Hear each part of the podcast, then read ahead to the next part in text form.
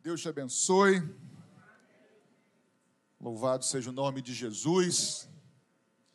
Quero compartilhar um pouco da. Não precisava nem pregar, né? Depois que o Bruno pregou aqui, não precisava nem pregar, na verdade, né? Ele pregou, não pregou, gente? Fala sério. Pregou, né? Glória a Deus. Mas eu queria continuar. Aliás, não, falamos, Falcão, falamos de terça-feira agora, falando no, no terça-feira agora tem um nosso culto de homens. Hã?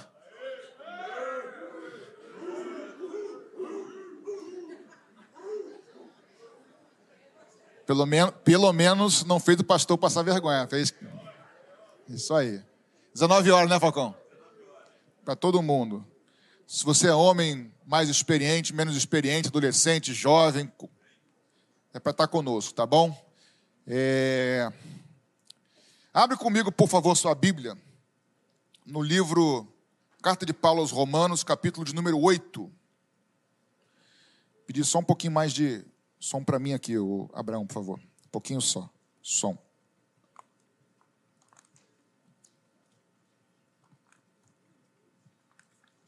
Romanos 8.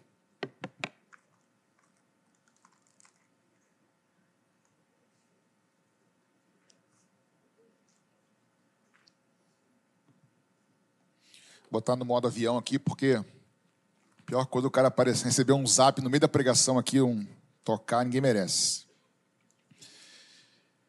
Eu queria ler um texto com vocês, e vou pedir depois para você deixar a sua Bíblia aberta também. É um texto que todos vocês conhecem, mas que certamente vão, esse texto vai abençoar nossas, nossas vidas nessa noite. Romanos 8, versos 28 ao 30.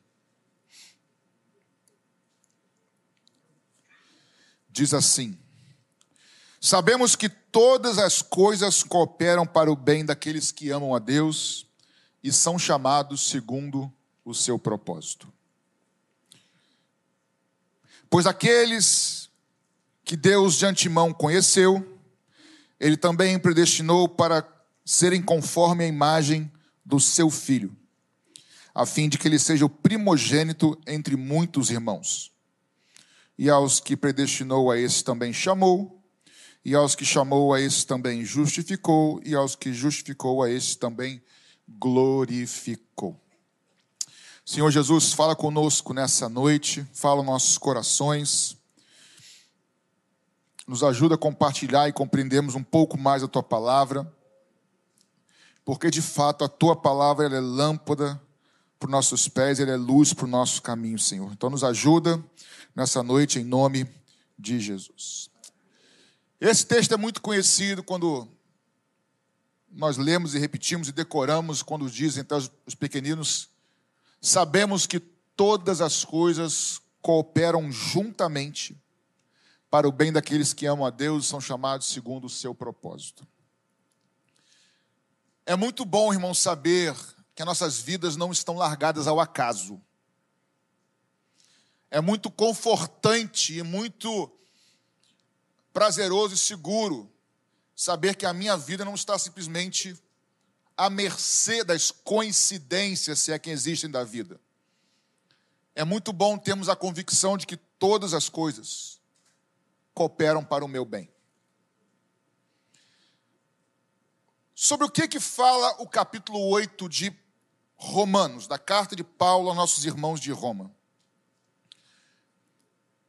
O apóstolo Paulo vai discorrer até chegar nesse verso número 28, que ele diz: Sabemos que todas as coisas cooperam para o nosso bem.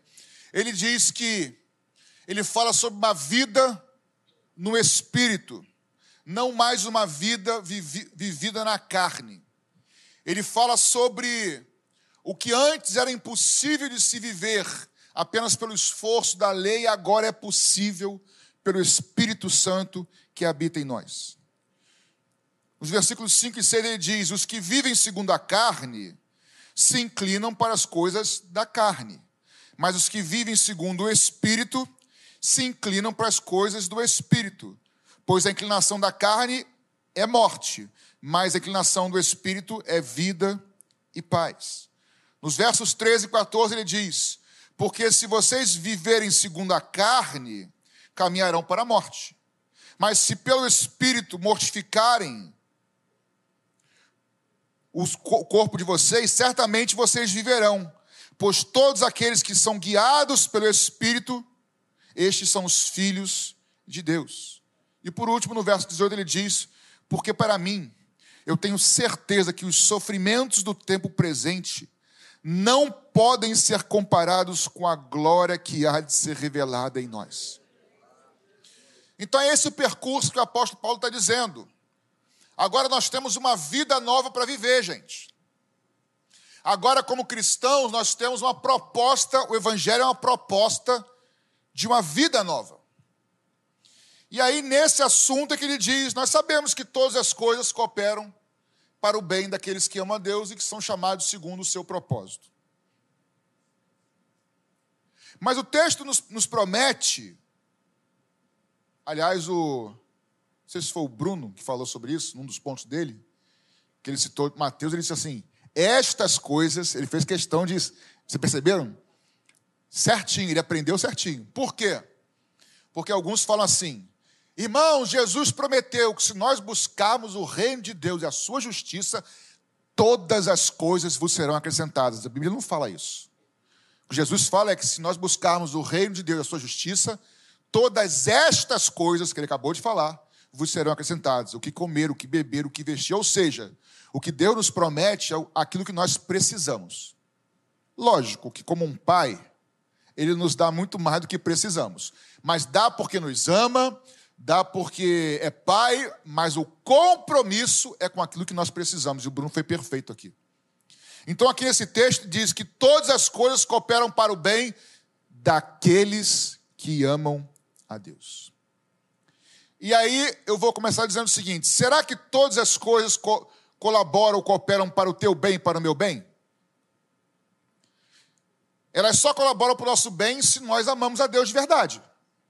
Estamos juntos, irmãos? Que todas as coisas só colaboram, só cooperam juntamente para aqueles que amam a Deus. Mateus 7, 21, Jesus fala assim: Nem todo que me diz Senhor, Senhor, entrará no reino dos céus, mas aquele que faz a vontade do meu Pai que está nos céus. João capítulo 14, 21, Jesus fala: Aquele que tem os meus mandamentos e os guarda, esse é o que me ama. E aquele que me ama será amado pelo meu Pai, e eu o amarei e me manifestarei a ele. E por último, agora, em 1 João 4,20, o mesmo apóstolo, dizendo: Se alguém diz eu amo a Deus e odeio seu irmão, é mentiroso. Pois quem não ama, pois quem não ama o seu irmão a quem vê ou a quem viu, como pode amar a Deus a quem não viu? Então, amar ao Senhor não é dizer que ama. Amar a Deus é uma vida prática e tem tudo a ver com o assunto do apóstolo Paulo, que é uma vida no espírito, é andar agora uma vida espiritual, é andar em novidade de vida. De novo, o evangelho é, uma, é um convite para andarmos em novidade de vida. Você ama o Senhor? Essa é uma boa pergunta para a gente fazer aqui nessa noite. Porque se você ama, ou seja, outras palavras, se você crê no Senhor Jesus, que Ele é o Filho de Deus, que ele entregou a sua vida no Calvário por amor a você e por amor a mim. Se ele derramou o seu sangue por você, você crê nisso? Dá um passo para trás. Se você crê que ele é o Filho de Deus, que ele nasceu da Virgem Maria, que ele cresceu sem pecado, que ele morreu na cruz por você para perdoar os seus pecados, que ele morreu ao terceiro dia e ressuscitou, subiu aos céus. E se você entregou o teu coração a ele, esse é um ótimo passo que você deu. Mas aí começa uma caminhada com ele aquele que ouve os meus mandamentos e os pratica, este é o que me ama. E se você, com todas as suas dificuldades, lutas, fraquezas e falhas, se você é um discípulo, uma discípula de Jesus, eu queria te lembrar nessa noite, você que entrou aqui, que não importa muito, lógico que importa, mas nesse caso aqui, não importa muito o quão grande, o quão difícil possa ser a sua luta. A palavra de Deus está te garantindo, minha filha e meu filho, Deus falando contigo, todas as coisas vão cooperar para o teu bem porque isso quer dizer que a minha vida e a sua vida não fogem ao controle de Deus. Paulo fala assim: sabemos que todas as coisas cooperam para o bem. Quando você passa no meio da tua luta, você tem convicção disso? Porque, irmãos, é na provação, eu vou falar aqui uma redundância ridícula, na provação que você é aprovado, né? lógico, né? Mas é no momento difícil é que a nossa fé é aprovada. É quando falta algo, é quando, né, Abimael, não tem esperança do filho voltar, mas você continua em oração, vocês dois. Nós não fomos chamados para andar pelo que nós vemos. Provavelmente vocês viam uma situação X, mas vocês clamavam e criam numa situação Y. E Deus é poderoso para transformar. Não tem tempo para abrir para vocês aqui, mas certamente vocês cresceram nesse tempo. Porque quando diz que todas as coisas cooperam, não é só a resposta, é todo o processo. Sabemos que todas as coisas cooperam para o bem daqueles que amam a Deus e que são chamados segundo o seu propósito. As coisas só cooperam para o bem, irmãos, guarda isso, não é porque as coisas que acontecem conosco são todas boas. Não é isso. O texto não está dizendo que tudo que acontece com você e comigo é bom. Está dizendo que tudo que acontece, seja bom ou seja ruim, humanamente falando, é bom para a gente. A consequência é boa, o fruto, o resultado é bom. E o que, que isso quer dizer? Só é bom para aqueles que são chamados segundo o seu propósito. E qual é o propósito da sua vida? Você já se perguntou sobre isso? Nunca me perguntei sobre isso. Nunca pensei sobre isso. Qual é o propósito da sua vida? Temos vários mas tem um em comum. O próprio texto vai dizer no verso 29, para aqueles que Deus de antemão conheceu, daqui a pouquinho fala sobre isso, também predestinou para serem conformes à imagem do seu filho, a fim de que ele seja o primogênito entre muitos irmãos. O propósito de Deus na sua vida, minha irmã, meu irmão, não é ficar sentado numa cadeira confortável, Abra, eu preciso de, do relógio que tiraram lá, por favor, para mim, por favor. Senão eu vou embora até as nove. Porque hoje, irmãos, eu vou, eu vou destrinchar aqui o texto. Então eu gosto, eu vou aqui até as nove. Então bota. Isso, valeu. Não vou até as nove, não. O irmão fala, está repreendido. Não. Eu ouvi baixinho. Hã? É, o cheiro da esfirra, ninguém dá para concorrer, não. Mas agora vamos alimentar aqui da palavra. Depois tem a esfirra lá fora. Aliás, pode separar para mim de mussarela com calabresa que eu vou comer depois, tá? As coisas que rolam são boas porque têm um propósito. O propósito da nossa vida, minhas irmãs e meus irmãos, é sermos parecidos com o Filho primogênito. O propósito de sermos cristãos, de sermos evangélicos, é viver o Evangelho. Qual é o tema de Romanos, capítulo 8? Vida no Espírito. Nós fomos chamados para nos parecermos com Jesus, com o primogênito no teu trabalho, em família, com teu casamento, com os teus filhos, no ministério, ser a imagem de Jesus. Esse é o tipo de pregação, irmãos, que não enche igreja hoje. Que não arranca aleluia e nem glória a Deus. Aliás, tem muita igreja hoje que não tem mais aleluia nem glória a Deus. Calma, gente, controla. Se controlem. Não, sério, sério, sério. Calma, calma. Essas brincadeiras a gente faz off. Mas é algo para a gente se ligar, gente. Como é que em cultos ao Senhor eu não digo louvado seja o nome do Senhor? Como é que em cultos de adoração ao Senhor eu não digo aleluia, glórias ao nome do Cordeiro? Pode parecer detalhe, mas para mim tem coisa por trás. Eu vou continuar dizendo: louvado seja o nome de Jesus.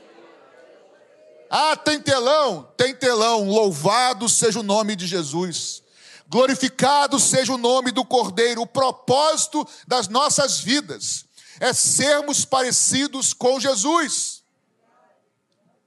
Jesus é chamado pelo apóstolo Paulo de segundo Adão. Por um, por um veio a desobediência e a morte, por outro veio a vida. Imitar a Jesus ou ser parecido com Jesus significa reaprender, gente, a ser humano. O ser humano para o qual nós fomos criados para ser é na imagem de Jesus. E o texto diz: nos predestinou, em outras palavras, Deus traçou para nós um propósito, um destino para sermos parecidos com Jesus. Eu quero destrinchar esse verso 29, porque aquele que de antemão nos conheceu, ele também traçou para nós um destino. Deus traçou para você uma história, irmão. Deus traçou para você um destino. E destino é o fim. Para você chegar lá. E Deus traçou isso para você. Nós cremos na Maranata que nós temos o arbítrio, a escolha de escolher seguir isso ou não. Predestino é um destino previamente traçado para que nós andemos nele. Deus tem destinos, planos para a sua vida. Jeremias 29, 11 diz: Eu é que sei, quem sabe é o Senhor, não são, não é o governo, não é o teu patrão, não é o teu melhor amigo e nem o teu pastor. Quem tem planos para você é o Senhor. Eu, eu é que sei os planos que tem a teu respeito, planos de paz e não de mal, para lhes dar um futuro e uma esperança. Se você esquecer tudo que eu disser aqui hoje, saia daqui com essa palavra no seu coração. O Senhor tem planos para a sua vida. Pastor, mas eu tenho 75 anos. Você está viva? Tá ou não, irmã? Dá glória a Deus. Não, glória a Deus, só mais de 70 agora. Mais de 70, glória a Deus. Ah, tem as irmãs aí dando glória a Deus, tá vendo? Você está viva? Você está vivo, irmão? Deus tem projetos ainda para você. Senão ele tinha te levado. Como o Bruno também falou que foi o tio que faleceu, foi o tio. Irmãos, para quem está longe do Senhor, é um problema, mas, mas quem é do Senhor, combati o bom combate, completei a carreira e guardei a fé. É vitória, irmãos. A morte não é derrota. Aqueles que ele primeiro, antes conheceu, ele traçou um destino. Deus tem planos para a sua vida. Ontem eu fui pregar numa conferência de. Igual nós temos um influencer aqui. Ontem teve lá em Jacarepaguara, Praça Seca, também a conferência deles. O título foi extra, o extra, Viva o Extraordinário. E aí eles me deram um texto, né, texto para mim não, deu o texto lá da conferência, que era Êxodo 3, não preguei em cima dele, que eu nunca prego em cima do texto, porque todo mundo prega em cima do texto, aí fica dez pregações iguais. Eu... Mas eu fui ler o texto de Moisés, encontrando, ou melhor, o Senhor se encontrando com Moisés, Falcão. O texto de Êxodo 3 diz que Moisés estava pastoreando o rebanho do seu sogro, Jetro. Quando de repente ele avistou uma sarça queimando, Aí ele olhou, não era muito incomum isso. E aí ele olhou de novo, está queimando, mas não está consumindo. Aí a história se desenrola e diz assim que Moisés fala assim: Moisés, eu vou chegar mais perto para ver essa maravilha, esse algo extraordinário. Aí por isso que eles montaram lá o tema lá, o extraordinário. E aí eu fui olhar o texto, meditar, irmãos. Olhe para cá. O extraordinário não é a sarça, não era a sarça queimando e não consumindo. Isso também, isso também era, porque o ordinário, o comum, era sarça queimada, normal no deserto. O extraordinário era queimar, mas não consumir. Mas o verdadeiro extraordinário não era Moisés ver aquela sarça queimar. Porque a sarça queimar e não consumir, irmãos. Ah, que legal, nossa, que bonito. Extraordinário era o que Deus queria fazer na vida de Moisés. Isso é extraordinário pois é isso que Deus quer fazer na sua vida. O meu coração tem estado queimando, irmãos, por jovens adolescentes que ficam e tem tudo a ver com o que o Bruno falou aqui sobre Deus falando com ele lá no, encontro secreto. Não vou contar para ninguém. Morram de curiosidade. Se você é jovem, você pode ir no próximo. Tem tudo a ver, Bruno. Porque o texto diz que Deus traçou um destino verso 29. Para serem conforme mais do primogênito. Aí, aí o 30. E a esse que ele traçou um destino, a esses ele também chamou. Que você ouça hoje a voz do Espírito Santo chamando você. Porque Deus traça um destino para você. Ele traça um projeto, tem planos para você, planos de paz e não de mal. Mas não somente ele traça um destino, como ele te chama. E em primeira instância, esse chamado aqui é para entregar sua vida a Ele. Irmãos, não há ninguém como Jesus. Jesus é o motivo de nós estarmos aqui. O motivo não é iluminação, não é coisa cênica, isso é muito legal. Eu, pessoalmente, curto a parte visual, mas, irmãos, o motivo é eu estava perdido. Você estava perdida. E Ele veio ao mundo, te amou, te entregou por você. E Ele veio agora te salvar, te libertar, para que você possa viver essa novidade de vida com Ele. E só com Ele. A pergunta que eu faço nessa noite, e no final eu vou te dar uma chance de orar por você, mas agora vai só a pergunta. Quando o Senhor te chama nesse momento, olhe para mim, para viver o que Ele tem para você, para que você entregue toda a tua vida nas mãos dEle, você já disse sim para Ele? Ele não está perguntando se você já disse sim para ser evangélico. Ele não está perguntando se você disse sim para ouvir pregações e gostar de louvor. Isso faz parte. Ele está perguntando se você disse sim para ser um discípulo dele. Sim para viver aquilo que ele tem para a sua vida. Deus tem um chamado para você. Deus tem um propósito. Ouça o Espírito Santo dizendo: Eu tenho um chamado na sua vida. Irmãos, nem todos aqui vão ser pastores. Você pode ser um médico ungido, cheio de graça, de autoridade, ser instrumento de Deus aí fora. Você pode ser um advogado, você pode ser um economista, você pode ser um, sei lá o que for, um arqu... até arquiteto pode ser. Seja a imagem de Jesus em qualquer coisa que você faça. Mas, irmãos, o Senhor está falando com todo mundo aqui. Mas eu creio que em especial Deus está falando com os jovens nessa noite. Meu coração veio aqui queimando por chamado. Eu nunca na minha vida imaginei ser um pastor, irmãos. E quando eu vislumbrei, eu quis fugir. Mas não tem coisa melhor do que estar no centro da vontade de Deus. Como Deus tem anseio, irmãos, se eu posso dizer assim de maneira figurada, por jovens que voltem a sonhar. Desculpa falar aqui para os pais, porque os pais. Eu falo com muito carinho, tá, irmãos? Porque eu sou pastor da igreja também, junto com o pastor Paulinho, até dezembro da sou, né? Eu dei, eu dei a deixa, gente! Não. É uma igreja só, tá bom. Eu dei a deixa, mas não colou. Os pais de hoje, irmãos, sonham com seus filhos sendo doutores, químicos, físicos, matemáticos e assim por diante. E os futuros pastores? E os, e os futuros missionários? Os futuros evangelistas? Eu creio que o Espírito Santo está chamando gente hoje. Nem todos serão.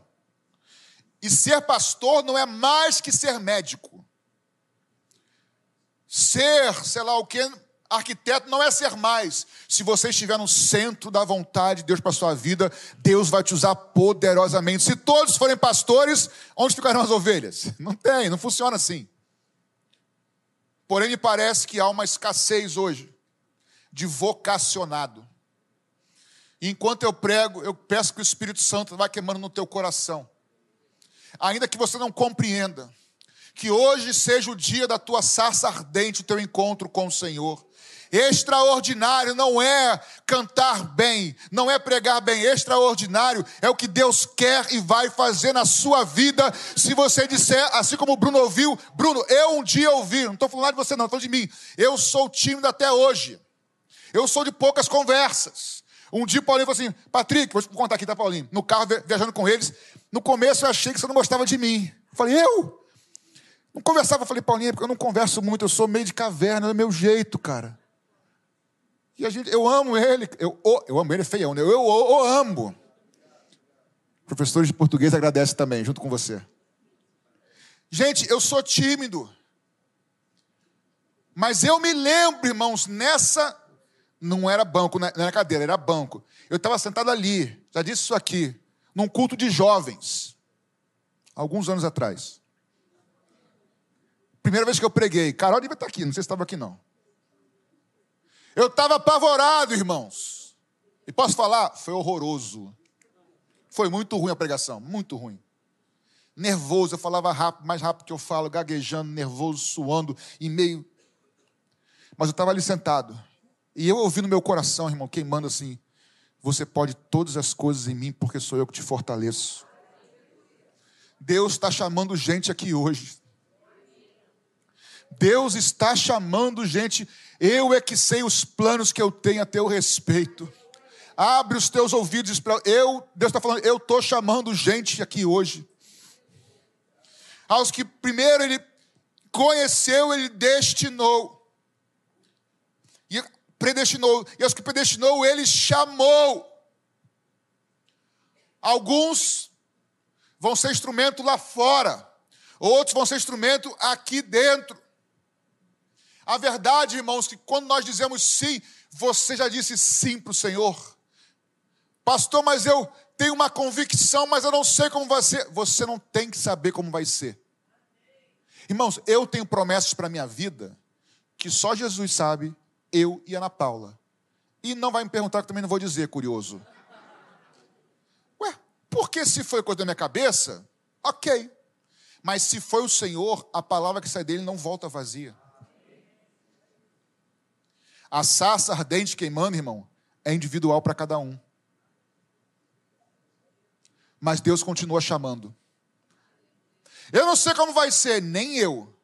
Eu só sei que aquele que tem um projeto na sua vida, que traçou um plano, um destino para você e que te chama nessa noite, ele é poderoso. Ele, se você for com ele, disser sim para ele, ele te garante na caminhada. E aí nós temos os, os extremos aqui. Primeiro, os mais novos que dizem, estou muito novinho, não está não. Quando a gente fala de Jesus, você imagina o que, Mari, Jesus? Ah, um cara experiente, né, barbudo. Não. Quem aqui tem 30 anos de idade? Aí que, que até o Badu foi queimado aqui, ó.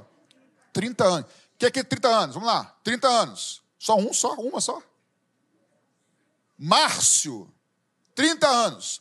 Pois Jesus, no seu ministério, idade do Márcio. Ele não era um ancião, não, irmãos. Ele era um jovem. Ah, se ligou nisso já? E os discípulos? Quem aqui tem 20? Aí, ó, Tiaguinho, olha lá. Quem tem aqui 16? Aí, ó, os discípulos eram vocês, seguindo o Marcinho aí, ó. Irmãos, Deus continua chamando vocês que são adolescentes e jovens. Deus está te chamando nessa noite. Deus pode te usar. Deus quer te usar. O que Ele precisa? O teu coração, sim, teu. Como vai ser, pastor? Não tenho a menor ideia. Só sei que o Badu vai caminhar contigo. O pastor Paulinho vai caminhar contigo, a Ju vai caminhar contigo, eu, quando estiver aqui depois de um pouquinho, também caminho contigo, Carol, Tiago, Mário, os mais, e vão ensinando os mais novos, vão caminhar juntos. E do outro lado nós temos os mais idosos, mais velhos, que diz assim: meu tempo já passou. Quem foi que te disse que o teu tempo passou? Hã? Ouça Deus dizendo assim: sou eu que tenho eu é que sei. Esse eu é que sei, irmãos, é porque existem outros que dizem também sabe. Passou o seu tempo. Quem foi que te disse isso? Deus te diz: Eu é que sei os pensamentos que eu tenho a teu respeito. Essa é uma noite de chamado. Irmãos, quando você está no centro da vontade de Deus, fazendo aquilo para o qual Deus chamou para fazer, todas as coisas vão cooperar em teu favor. Porque as lutas vão te fortalecer, os desafios fazem você crescer. As pessoas, agora essa é boa agora, hein? As pessoas que te irritam, as pessoas que te tiram do sério, são elas que forjam teu caráter, não é o teu amigo, não. É. Pastor, tu já teve vontade de enforcar um várias vezes. Mas o senhor é manso, às vezes.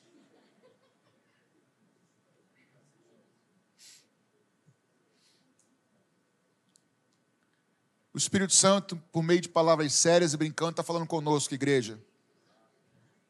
Deus está chamando gente nessa noite para dizer sim totalmente para Ele. Senhor, eu quero viver tudo que o Senhor tem para mim. Todas as coisas cooperam para o bem daqueles que amam a Deus e são chamados segundo o seu propósito. Aí no verso 31 em diante, que nós não lemos, vai dizer aquele texto que muitas vezes eu cito de cor aqui, que eu amo esse texto. Mas por que Paulo fala esse texto, 31 em diante? O que diremos então, o que diremos então a respeito dessas coisas? Ele acabou de falar. Se Deus é por nós, irmãos, se eu estou vivendo a vida no Espírito, se eu busco me parecer com Jesus, se eu estou andando com Ele, e Ele está comigo todos os dias, se tudo coopera para o meu bem, se Ele está me guardando, quem vai ser contra mim? Nada, irmãos. Nada. Aí ele continua: se aquele que não poupou nem o próprio filho, mas por todos nós, por eu e você, por mim e você, o entregou também, não nos dará também gratuitamente ou graciosamente com ele todas as coisas? Lógico que vai dar.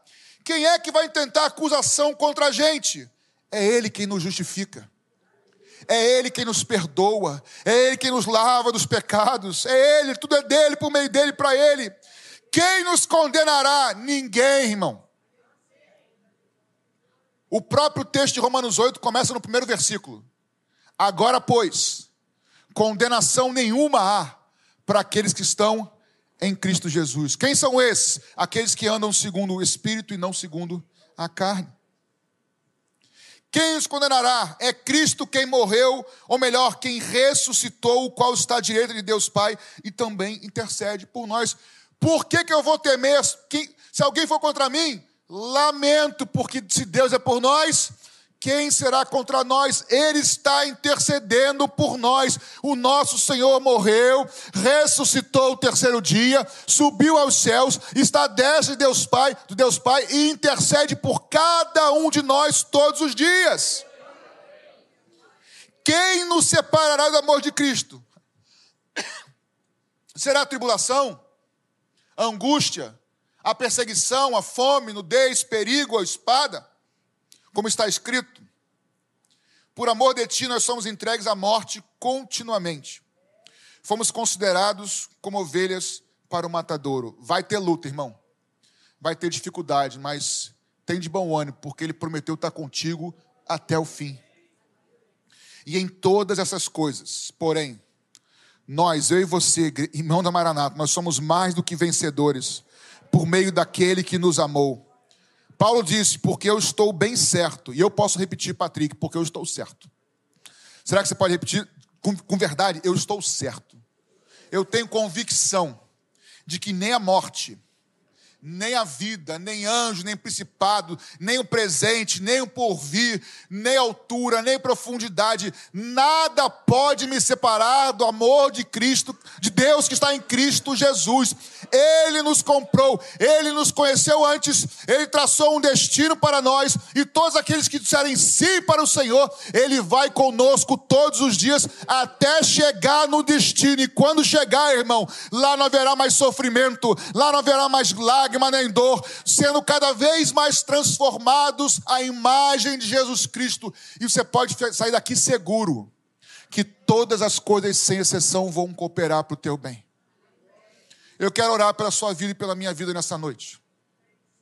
Crendo, enquanto o louvor vem para cá, crendo que o Espírito Santo está chamando nessa noite.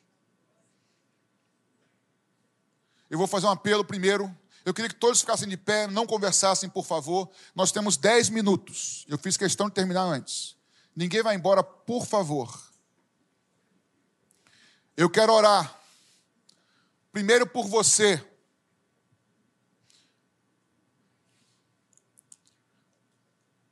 Se você nunca disse um sim para Jesus, de dizer, Jesus, eu quero ser, eu quero que você perdoe os meus pecados. Eu creio que tu és o Filho de Deus, que morreu por mim.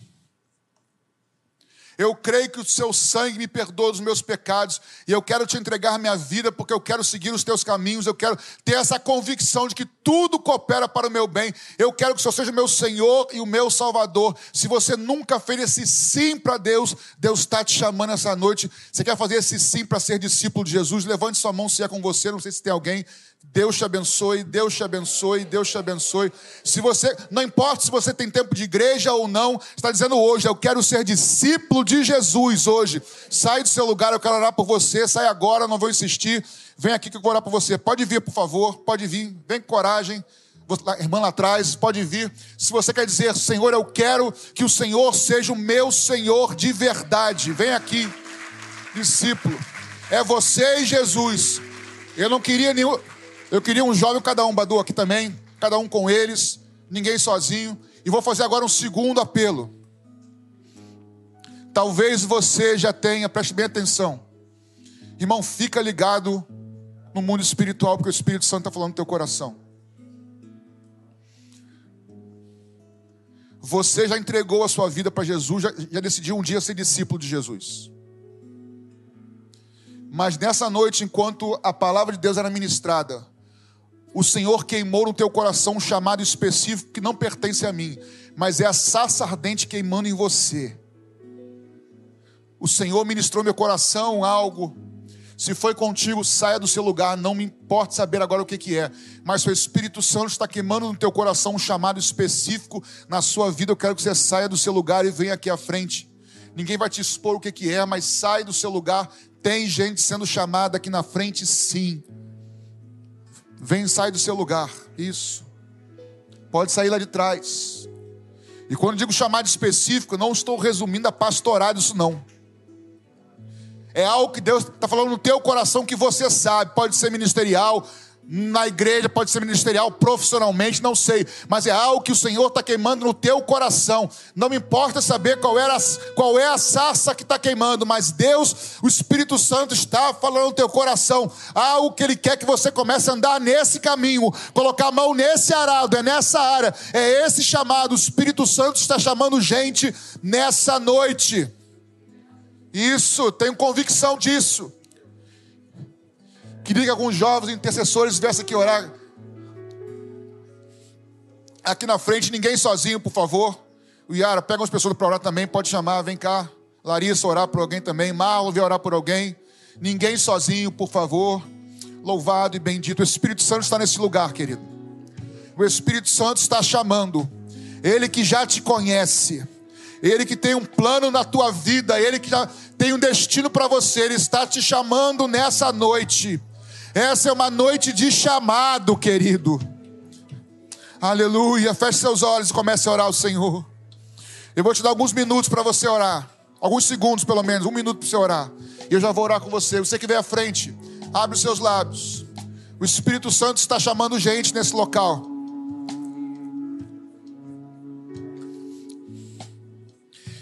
Creio especificamente também que Deus está chamando nessa, nessa noite pastores, evangelistas, profetas, mestres, professores, ministros da parte de Deus. Deus está chamando gente aqui, e é contigo que Ele está falando. É o Espírito Santo, aleluia, queimando no teu coração. Deus, nós louvamos o teu nome, Jesus. Santo é a tua presença, santo é a tua presença nessa noite. Eu é que sei os pensamentos que tenho a respeito de você, pensamentos de paz e não de mal, para vos dar um futuro e uma esperança. O Espírito Santo continua agindo nessa noite. Oh Deus, em nome de Jesus, Levanta, Senhor, uma igreja, uma geração compromissada com o teu destino para ela e para ele. Levanta-nos, Pai, comprometidos com o teu chamado em nossas vidas. Não há mais importante, não há menos importante. Aqui o Senhor é importante. O que importa é a tua vontade. O que importa são os teus propósitos, Espírito Santo. Aleluia, eu creio, Jesus. O extraordinário não é a sassa queimar. O extraordinário é o que o Senhor quer fazer na vida de homens e mulheres aqui nessa noite. Aleluia.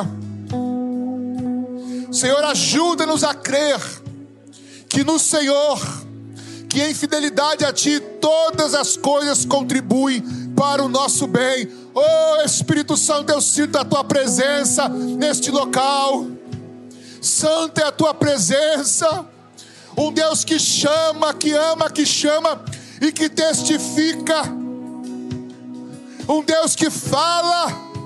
Um Deus que testifica quando diz: Sou eu que estou te chamando, sou eu que tenho preparado esse caminho para você, sou eu que tenho motivado, queimado o teu coração por esse caminho. Oh Deus, aleluia, aleluia, louvado e bendito seja o teu nome. O Senhor é um Deus que conhece, o Senhor é um Deus que traça destinos. O Senhor é um Deus que chama, e porque chama, justifica, e por fim glorifica. Oh Espírito Santo, aleluia, aleluia. Oh Deus, obrigado pela tua presença.